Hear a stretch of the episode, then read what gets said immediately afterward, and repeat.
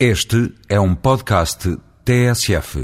Em dois dias, Sócrates alterou as suas decisões em duas matérias essenciais e quebrou duas promessas eleitorais, adotando as posições do Presidente da República. Desistiu de referendar o Tratado Europeu e, talvez para calar a polémica, logo anunciou a opção por Alcochete. Tentou apagar o fogo com fogo.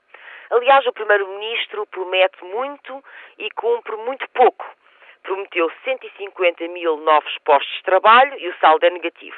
Prometeu não aumentar os impostos e aumentou. Publicou um programa governamental a defender a OTA e mudou-se para Alcochete. Prometeu referendar o tratado e não o fará.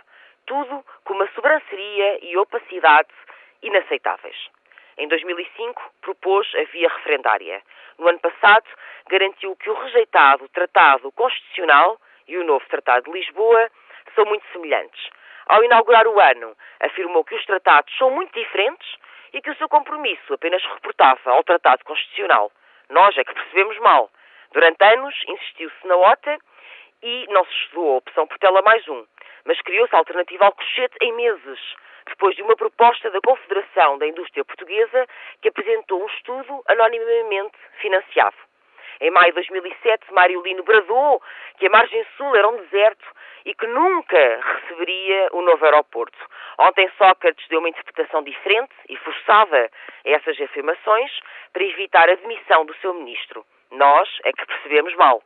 Trocar as voltas, brincar com as palavras e dar o dito pelo não dito não é próprio de um Estado democrático.